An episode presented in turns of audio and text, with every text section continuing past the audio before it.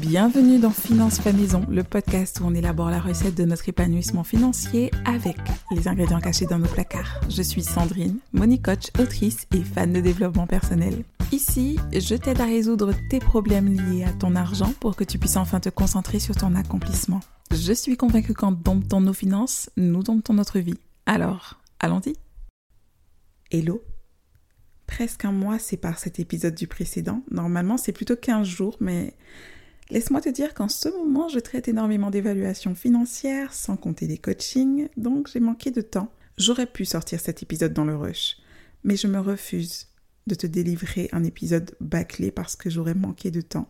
Je veux que tu te nourrisses vraiment de mon podcast pour avancer, donc parfois ça prendra un peu de temps, mais la qualité sera toujours au rendez-vous.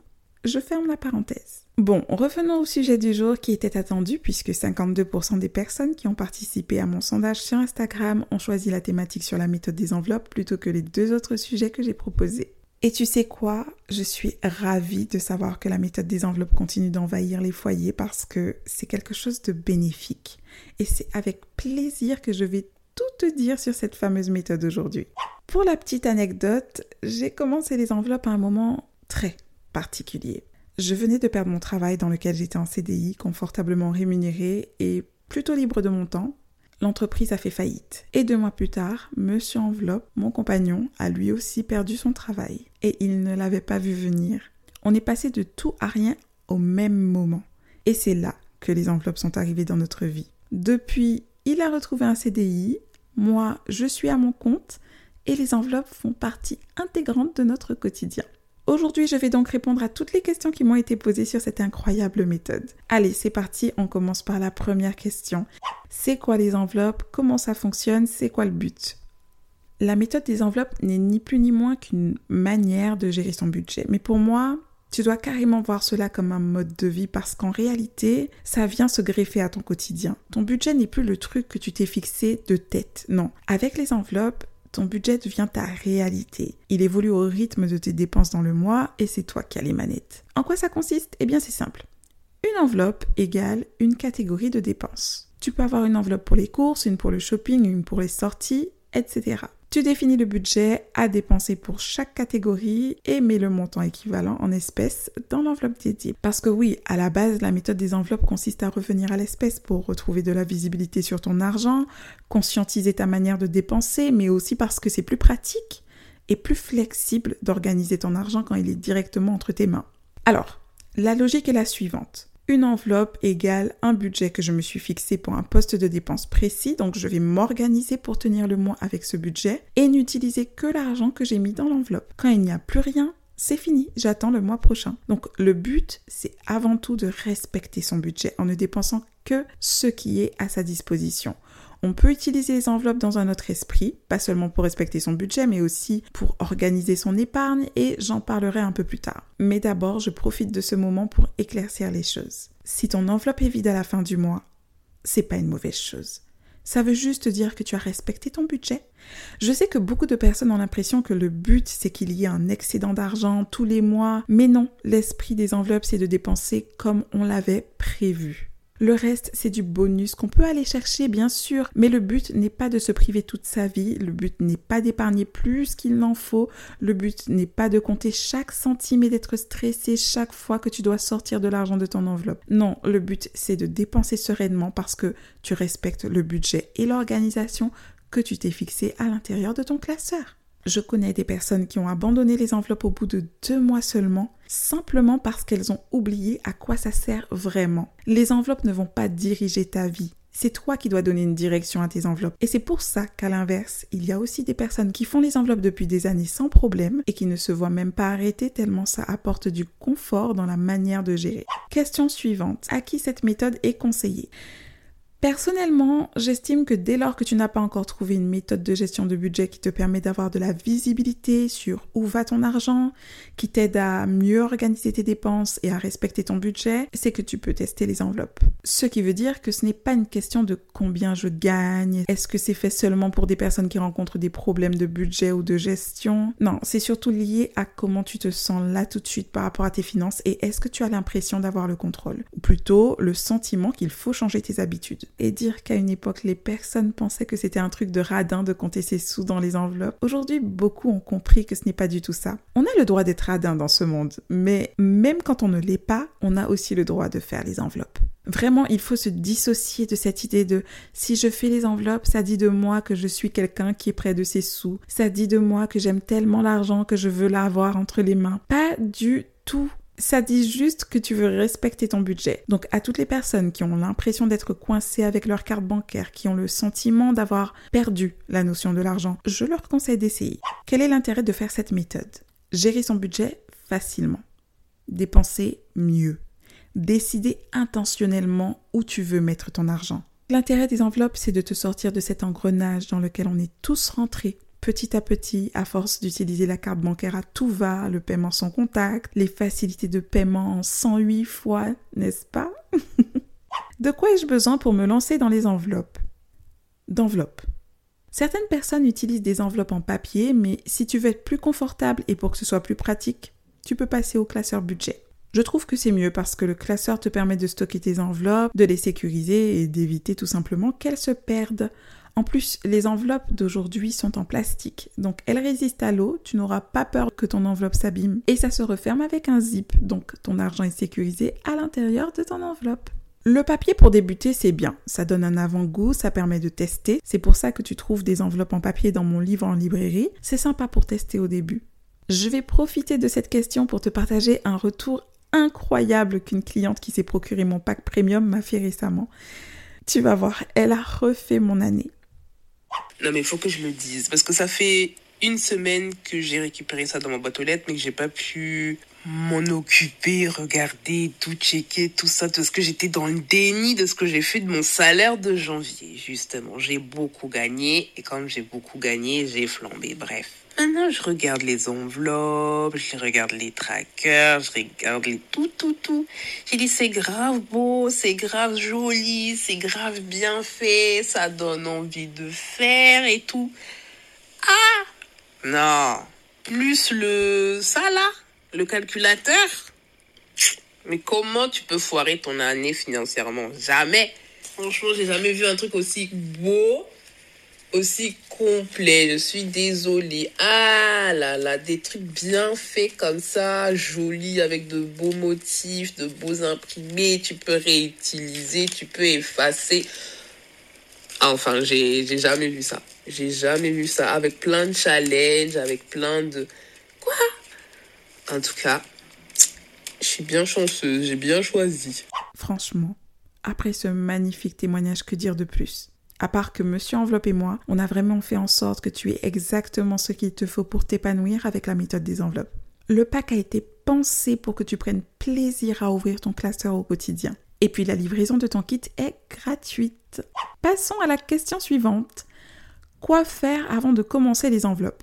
Numéro 1, bien faire le point sur tes dépenses. Numéro 2, bien connaître ton budget, définir tes catégories, faire le point sur ce que tu veux obtenir comme résultat et tu peux démarrer. Combien faut-il prévoir d'enveloppes au début? Alors le nombre d'enveloppes dépend de tes besoins, de tes catégories, mais s'il faut donner un chiffre, je dirais que 8 catégories, c'est bien pour commencer. Est-ce que je dois retirer tout mon argent? Pas question de retirer tout ton salaire pour le mettre dans ton classeur, non. Les enveloppes sont là pour te faciliter, pas pour te mettre des contraintes dans ta vie. Donc si par exemple tu as l'habitude de faire tes courses au drive, laisse l'argent sur ton compte. Pareil pour l'essence. Si tu épargnes déjà beaucoup tous les mois sur des livrets pour générer des intérêts, ne change pas cette habitude. Ne prends que l'argent équivalent aux enveloppes que tu as décidé de faire. Donc les catégories sur lesquelles tu veux plus de maîtrise et plus de contrôle. Comment et combien je retire? Combien mettre dans les enveloppes? Ça dépend de ton budget. Définis un budget, des catégories et tu sauras combien retirer au total. Comment ça se passe pour retirer l'argent qu'on met dans les enveloppes? À quel moment? Fréquence? Limite? Très bonne question. Personnellement, je retire en début de mois parce que je me verse un salaire en début de mois. Donc je fais un retrait en une seule fois, mais si tu as peur d'avoir trop d'argent dans tes enveloppes, de ne pas maîtriser et que tu crains de dépenser plus vite que la musique, commence par retirer toutes les semaines ou tous les 15 jours. Je pense que ça deviendra vite fastidieux, donc au bout d'un moment, tu devras te faire confiance et retirer tout en une seule fois. Il y a des personnes qui me demandent régulièrement si elles doivent retirer après avoir eu leur prélèvement sur leur compte. Donc, après avoir payé le loyer, les grosses factures, etc. Je répondrai que là aussi, ça dépend de tes catégories d'enveloppes et de ton organisation. Si tu n'as que des enveloppes pour tes envies et que tu as tous les prélèvements qui sortent du 1er au 5, effectivement, tu peux attendre que les prélèvements soient faits pour retirer si c'est ce qui te rassure. Mais en réalité, une fois que tu as pris le temps de faire ton budget, tu sais déjà ce qui va sortir de ton compte et le reste correspond à ce que tu vas mettre dans tes enveloppes en fonction de tes catégories. Et s'il y a un imprévu et que tu dois réinjecter de l'argent dans ton compte, tu peux redéposer si tu le souhaites et tu t'ajusteras le mois suivant. Voilà, vraiment sois rassuré à ce niveau-là, rien n'est irréversible. Maintenant, il y a aussi des gens qui me disent Mais est-ce que je peux retirer autant d'argent à la banque? Est-ce qu'on va pas me dire quelque chose? Tu as le droit de retirer ce que tu veux, bien sûr à hauteur du plafond de retrait autorisé dans le contrat de ta carte bancaire. En revanche, il est vrai qu'à partir d'un certain montant, ta banque peut te demander de justifier ton retrait, mais on ne peut pas te refuser le retrait si ta justification est donnée et parfaitement légale il n'y a pas de limite à ce que tu peux posséder comme espèce sur toi. Ce qu'il faut, c'est surtout pouvoir le justifier quand ça t'est demandé. De toute façon, on peut retirer sans justificatif jusqu'à 1000 euros par jour dans un guichet automatique. Certains guichets autorisent jusqu'à 3000 euros de retrait. Et au-delà, tu vas directement au guichet de ta banque pour un retrait avec un chargé d'accueil qui répondra à ta demande. Si tu as peur de te balader avec beaucoup d'espèces quand tu vas retirer de l'argent, eh bien, sache que moi aussi ça m'arrive de ne pas être sereine à ce moment-là. Et après, c'est OK. Alors bien sûr, tu peux faire attention. Retire à l'intérieur de la banque, assure-toi que personne ne soit particulièrement intéressé par ce que tu as fait. Ne retire pas à des heures de pointe et quand tu prends les transports, garde bien ton sac devant toi, garde bien la main sur la fermeture de ton sac et c'est tout.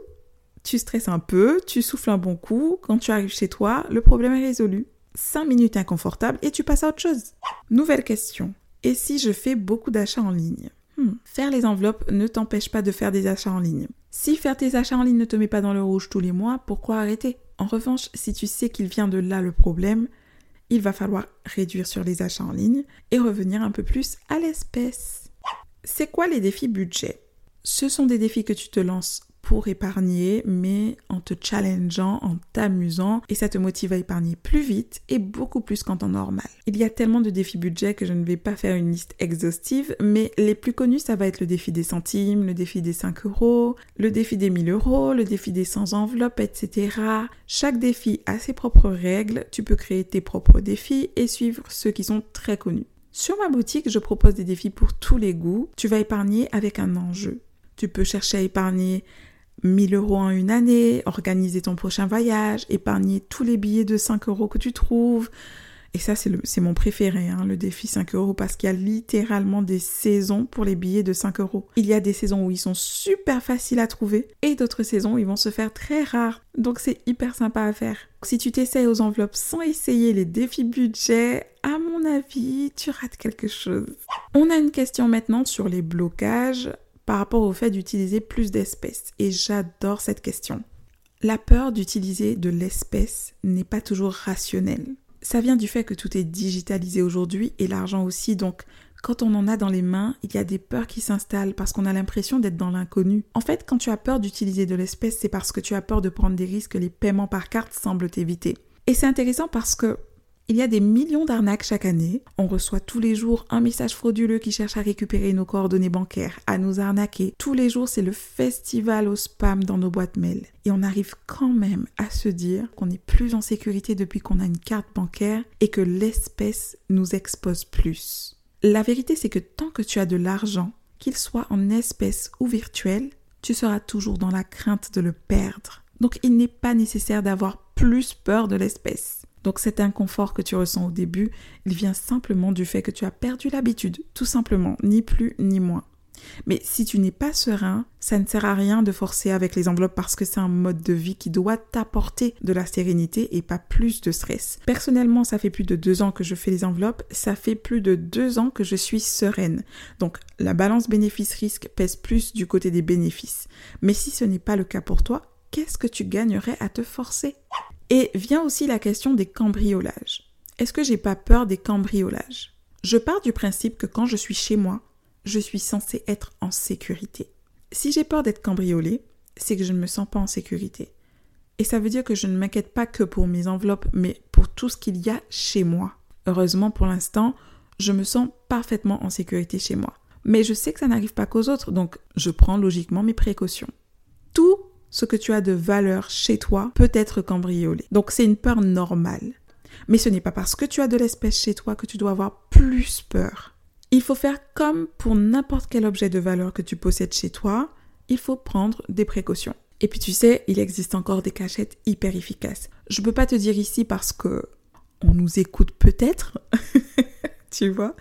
Mais n'oublie pas que le cambrioleur qui ne te connaît pas, s'il rentre chez toi, il ne sait pas ce qu'il va trouver. Il va, en toute logique, tout renverser sans savoir ce qu'il pourrait avoir de précieux chez toi. Donc à toi de ne pas aller là où le cambrioleur risque de t'attendre. Et puis bien sûr, si tu pars de chez toi pendant une longue durée, tu peux toujours redéposer ce qu'il y a dans tes enveloppes sur ton compte bancaire. N'oublie pas que c'est flexible. Tu retires, tu déposes comme tu le souhaites. Je t'invite juste à ne pas faire des choix de vie guidés par la peur. Si tu as le sentiment que les enveloppes vont faire la différence pour toi, que c'est ce qu'il te faut, ne te freine pas par la peur d'être cambriolé.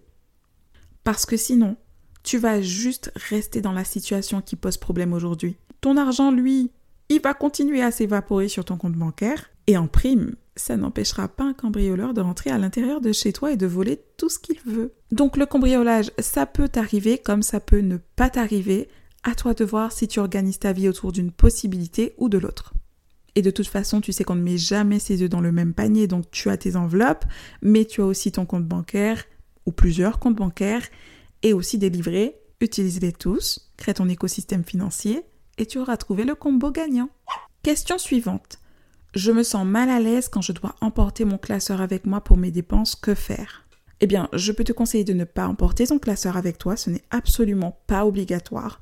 Tu peux prendre juste les enveloppes dont tu as besoin, tu peux aussi prendre le montant exact et laisser ton enveloppe chez toi. N'oublie pas à quel point la méthode elle est flexible.